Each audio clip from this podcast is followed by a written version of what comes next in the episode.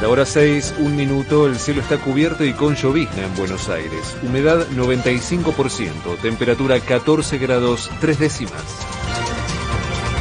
Tras el anticipo de medidas de fuerza por parte de la mesa de enlace, el ministro de Desarrollo Productivo, Claudio Moroni, aseguró que el sector ganadero no está pasando por un mal momento. Arribaron al país 1.230.000 vacunas más de Sinopharm y con el lote de 570.000 unidades que llegará el viernes, la Argentina superará los 55 millones de unidades recibidas. En las últimas 24 horas se detectaron 5.328 nuevos contagios y se confirmaron 194 muertes más por coronavirus.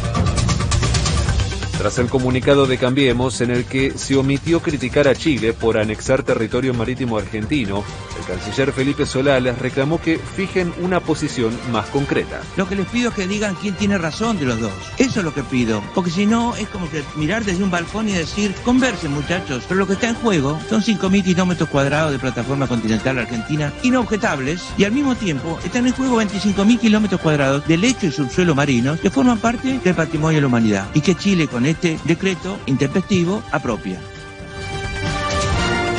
Tras el regreso a la presencialidad completa en la provincia, Axel Kisilov remarcó que no fue una medida de carácter político, sino sanitario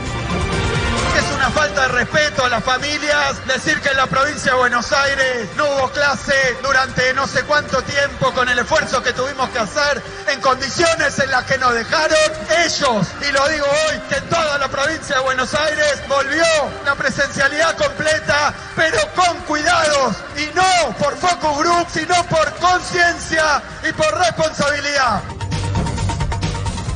Sebastián Casanelo se declaró incompetente en la causa contra Alberto Fernández por el festejo del cumpleaños en la Quinta de Olivos y giró el expediente a los tribunales de San Isidro. A los 70 años de edad falleció el ex juez Norberto Ollarvide a causa de complicaciones en su cuadro de coronavirus.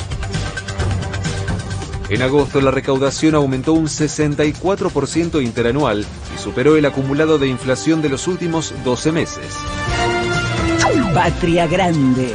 Se reveló que el avión que evacuó a Evo Morales tras el golpe de Estado fue atacado con un lanzacohetes durante el despegue. De afuera.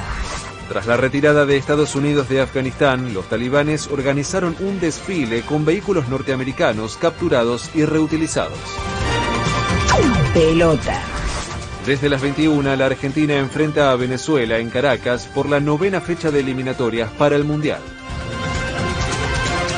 Se esperan lluvias fuertes por la mañana y chaparrones durante la tarde y la noche con una máxima de 17 grados. En este momento el cielo está cubierto y con llovizna en Buenos Aires. Humedad 95%, temperatura 14 grados 3 décimas. Federico Martín. Panorama de la mañana. 750. Derecho a la información.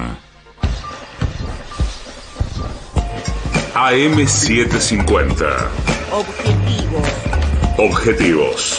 Pero no imparciales. Pero no imparciales. AM750. Objetivos. Pero no imparciales.